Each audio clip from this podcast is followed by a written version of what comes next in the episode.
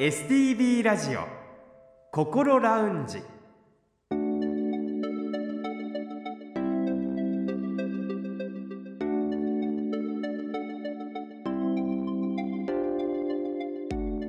おはようございます。北本隆夫です。この時間は外見だけではなかなかわかりにくい心にスポットを当てまして心の悩みを持つ方やそのご家族と知識や経験などの情報を共有することで一人で悩まず外に向けてコミュニケーションを取るきっかけになることを目指した番組心ラウンジをお送りします。例えば今の時代誰もがなる可能性があるうつ病や引きこもりそして子どもたちの不登校発達障害や LGBTQ などの言葉さまざまな場面で耳にすることが多くなっているかと思います。その現状やご家族の対応の方法などを専門家の方からアドバイスをいただきながらご紹介してまいりたいと思います。この後8時15分まで心ラウンジにぜひお付き合いください。さあ今日から始まりました心ラウンジ毎週日曜日のこの時間に心に関するさまざまな話題をお届けする番組です。今月はこの番組のアドバイザーとしてご出演いただく札幌市西区友メンタルクリニック古誠陽院長のご紹介を中心にこれからこの番組で取り上げていくテーマについてもお話ししてまいりたいと思います。さあ早速ご紹介しましょう。心ラウンジアドバイザー古誠陽院長です。よろしくお願いいたします。よろしくお願いいたします。おはようございます。おはようございます。いよいよ始まりました、ね、いよいよ始まりましたね気持ちの方いかがですか？気持ちの方はね緊張してますって言いたいんですけれども、はい、全然緊張しとらへんですわ、ね、緊張せなあかんいかんなと思ってるんですけど。少しうとうとされているような。いやいやいやいや楽しいです。日曜日の朝少し気楽にお伝えしていきたいと思うんですが、はい。はい、行きましょう。えー、先日吉川のりおスーパーライブの差し談にもご出演をされていますので先生のことをご存知の方もいらっしゃると思うんですが、えー、高先生は中国の上海ご出身ですね京都大学に入学し卒業後に日本 IBM というコンピューター関連の有名な会社にお勤めになりましたが会社をその後お辞めになって大阪大学の医学部に再び入学し直します。その後中国の漢方専門の病院で臨床実習を受けて2019年に札幌市西区友メンタルクリニックを開業されました。多分ラジオを聴きの方でいろいろ聞きたいことがある方多いと思うんですけどまずどういう経緯で中国からその京都大学に入学することになったんですか？いや深いと経緯というほどのもんでもないんですけどそうですよ。あの二十歳頃になって外国行ってみたいなと思ってたところ、はい、ちょうどあの天安門事件があって中国であの学生運動が始まったんで、じゃあ行くのに早めに行こうかなって万が一、まあ、結局あの改革開放政策続いてたんですが万が一ねドア閉められたらもう出られへんくなるんやろうなと思って「はよ出よう」思って、はい、日本に来ました。あそうなんです、ね、それだけです。あそれであのもう、まあ、いわゆるサラリーマンっていうんですか？会社員として。いや最初はですねあの日本、まあ、要は語学留学、はい、日本に来て日本語を勉強するために最初に入ったのは日本語学校でした。日本語学校。はい。で大学に行って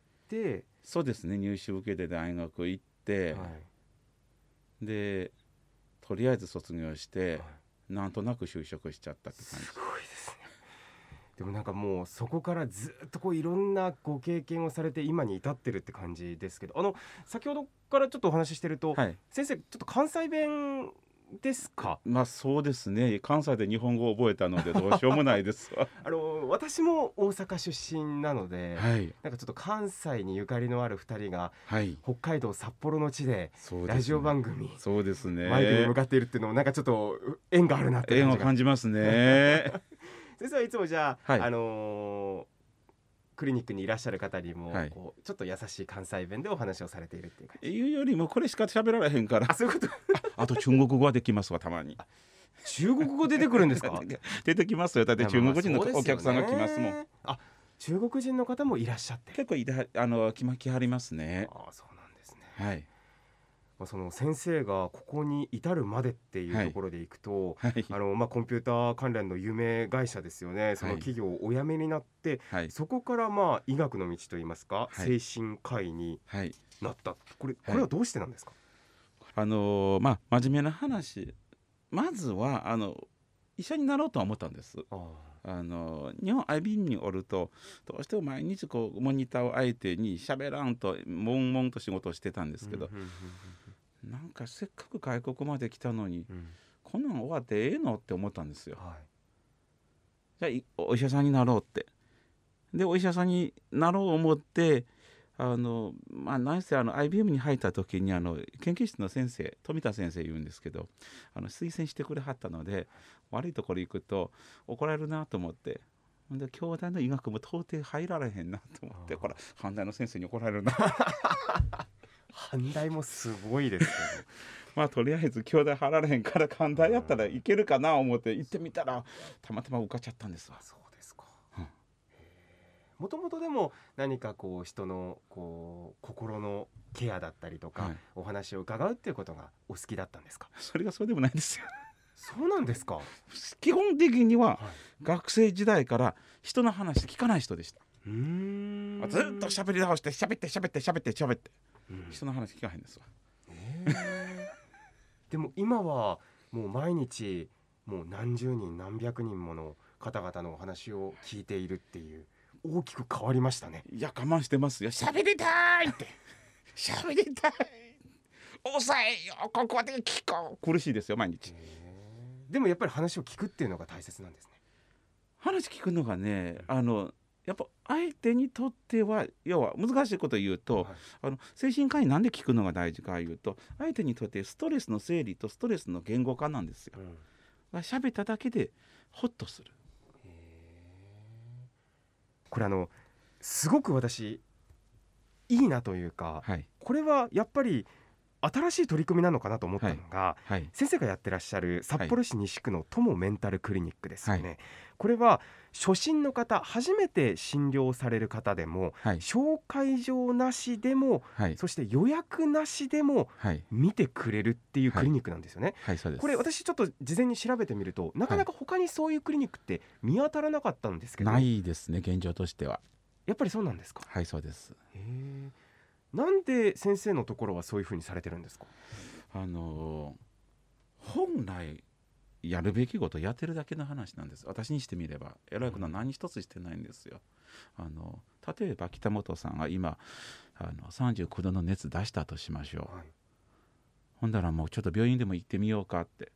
で普通いきなり内科行きますよね。先生熱出しましたので。まあそこでまあ30分か10分か分からへんけど待たされますよね、しかしいくらなんでも電話かけて「先生行っていいですか？ああ君初めてですよね、うん、ほんだら2か月後に来て」って言われたら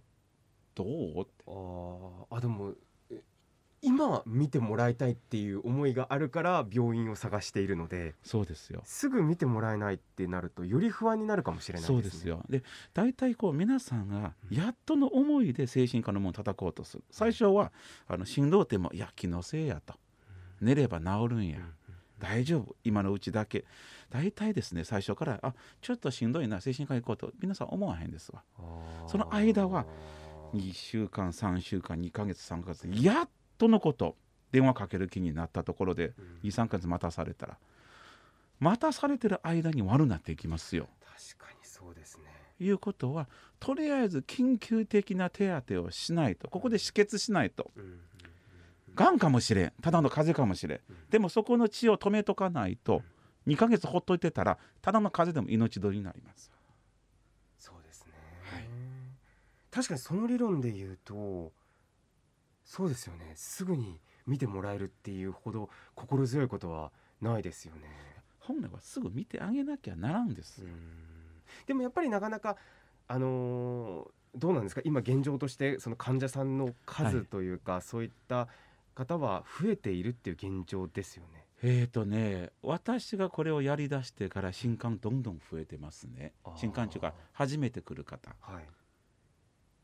やっぱりかなり皆さん困ってはるやろうなと思いますね。やっぱりこれは新型コロナの影響だったりそういったところもやっぱりあるんですかね。ありますよ。新型コロナで皆さんやっぱりストレス増えたんですよ。なるほどしんどくなりやすい環境になってしまったんです。そうなんですね、はい、まあ、その患者さんを予約なしだったりそういった状態でも受け入れているというこの友メンタルクリニックの子先生ですけれどもこれから日曜日の朝こうやって番組をやっていこうと思っているんですが先生はどんな番組にしていきたいと思ってらっしゃいますか？そうですねどんな番組皆さんにとって、何でもこれやったら聞いてみようとあこれだったらあの自分自身にとっても役に立つかもしれんあるいは周りの人に役に立つかもしれんような分かりやすい話をしていきたいなと思うんですけど。わかりました。はい。これから頭悪いからね難しい話できへん おっしゃってるんですか。これまた一言多いよね。困らせないでいただきたいところありますけど、はい、まあ、日曜日の朝本当に心地よく迎えられている方もいれば何か悩みとともに起きているという方もいらっしゃるかもしれませんがその気持ちの模様が様々だと思いますがちょっとそこに寄り添っていければいいなという気持ちも私は持ちながらお付き合いいただければと思っています。子供も大人ももちろん辛いと思ったら我慢を重ねずにまずは休むことが大切ですよね。あのそれでも回復をしなかった場合は早めに心療内科を受診するということも先生大切なんですもんね。そうです。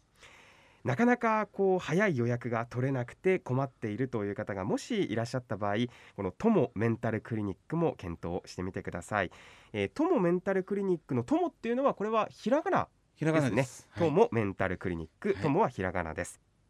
電話番号は零一一二一三九九五五です。詳しくはともメンタルクリニックのホームページもご覧ください。それでは先生来週もどうぞよろしくお願いいたします。よろしくお願いいたします。STB ラジオ心ラウンジ。STB ラジオ心ラウンジ。今回は初回ということでこの番組のアドバイザー札幌市西区友メンタルクリニック古誠代院長のお話を中心にお送りしました。本当に先生の人柄だったりそういったところをこう身近に触れることができました。これからどんな番組になっていくんだろうというワクワク感も少し私は感じました。さて昨日ですが4月2日は国連の定めた世界自閉症啓発デーだったことをご存知でしょうか。日本でも4月2日から8日までの1週間が発達障害啓発週間になっています。公式サイトでは様々な取り組みを紹介したりポスターやリーフレットもダウンロードできますのでぜひ啓発デーで検索して公式サイトをご覧になってみてください。この番組では皆さんからのメッセージも受け付けています。メールアドレスはコ先生にちなんでコアットマーク stv.jp アルファベットの小文字で KO アットマーク stv.jp です。ファックスやお手紙については STV ラジオのホームページをご覧ください。なおお送りいただいたメッセージは個人を特定できない範囲内でその一部を番組でご紹介させていただく場合がございます。あらかじめご了承ください。さて来週も引き続き高先生にお話を伺いますのでぜひお聞きください。STB ラジオ心ラウンジ。それではまた来週。